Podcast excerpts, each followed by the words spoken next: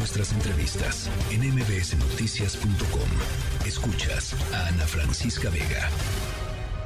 Y ya les decía al inicio del programa, apenas lo pudimos reconectar en medio del cierre de la compra de Citibanamex por parte del Grupo México del empresario Germán Larrea. La Secretaría de Marina tomó las instalaciones de Ferrosur o un parte, eh, parte de, algunos tramos de, eh, de, Ferrosur del propio Germán Larrea después de un decreto del presidente López Obrador. ¿Cómo leer esto, estas dos eh, pues datos hechos?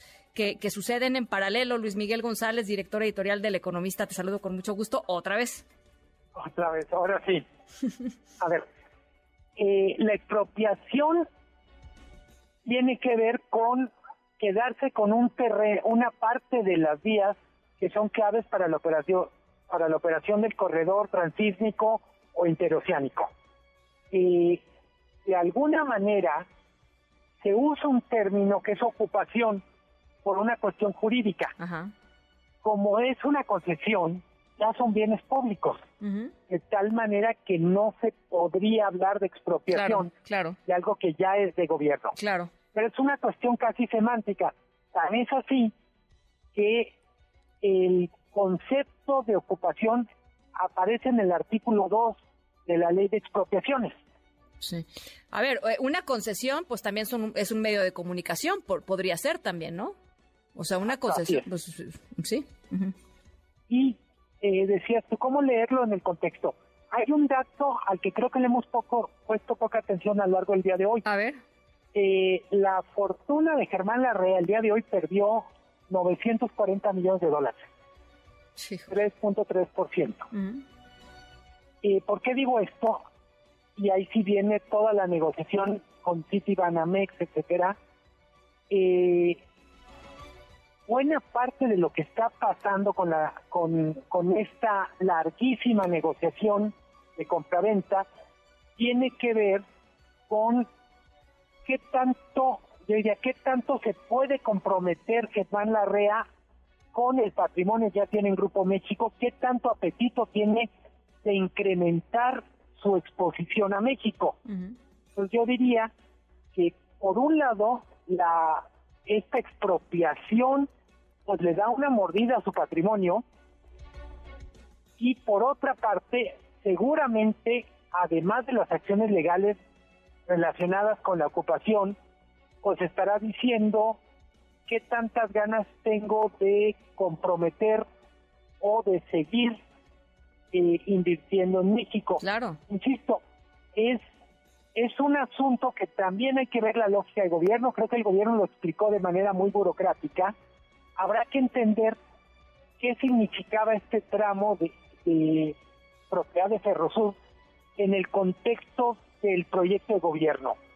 Eh, un abogado cercano al Grupo México con el que hablé me decía, parte del asunto cuando en el comunicado a la bolsa se pone esto de sorpresivo, claro. pues prácticamente no hubo derecho de audiencia. Hay que recordar el diario oficial de la Federación se publica a medianoche y a las 6 de la mañana se está haciendo la ocupación de las instalaciones, incluyendo un centro de mando. Sí. A ver, dijeron sorpresiva e inusitada toma de las instalaciones, ¿no? O sea, me parece más claro ni el agua, pues.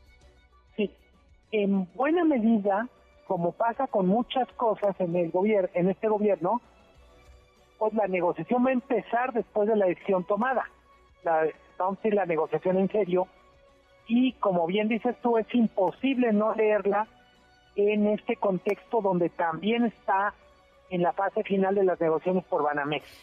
Literalmente va a tener que partir en dos para cerrar o cancelar una operación de 7 mil millones de dólares y para arreglar un asunto que tiene que ver con su segundo mayor negocio. Hay que recordar Germán Larrea es un importante empresario en ferrocarriles, pero sobre todo es el empresario más importante en México en el sector minero.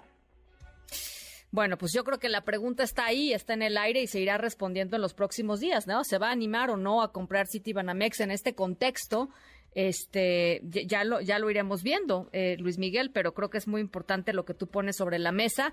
Eh, y, nada más preguntarte si esto eh, crees que tenga repercusiones, digamos, si se cae la venta de Citibanamex, pues por supuesto tendrá repercusiones, pero, ah, pero si no se cae, de todas maneras, pues tomada está la, la, la compañía eh, ferroviaria. Em, en términos de la confianza, nuevamente, este, este tema que ha sido una constante en la administración del presidente López Obrador, en el sexenio del presidente López Obrador, entre el sector empresarial y su gobierno. Sí, creo que hay una cosa que no hay que perder de vista, la Francisca, a pesar de que estamos hablando de que Germán Larrea es un empresario mexicano, Grupo México puede plantear esta controversia eh, en el contexto de las leyes del TEMEC, eh, porque tiene inversionistas estadounidenses. Claro. Entonces, eh, digamos, no es un asunto que solo se puede resolver poco a la mexicana entre gobierno y empresarios mexicanos, sino hay una dimensión internacional que tiene que ver con las características de Grupo México. Grupo México cotiza en la Bolsa de Nueva York, es una empresa gigante. Una de las cinco mayores productoras de cobre del mundo. Habrá que ver la estrategia legal qué causa seguirá, pero yo casi puedo anticipar que vamos a ver a, un, a una empresa mexicana usando argumentos que tienen que ver con el TEMEC, no solo con la legislación mexicana. Bueno, pues qué interesante, ya, ya lo estaremos conversando. Te, te agradezco muchísimo, Luis Miguel. Ahora sí, buen fin de semana el fin de semana.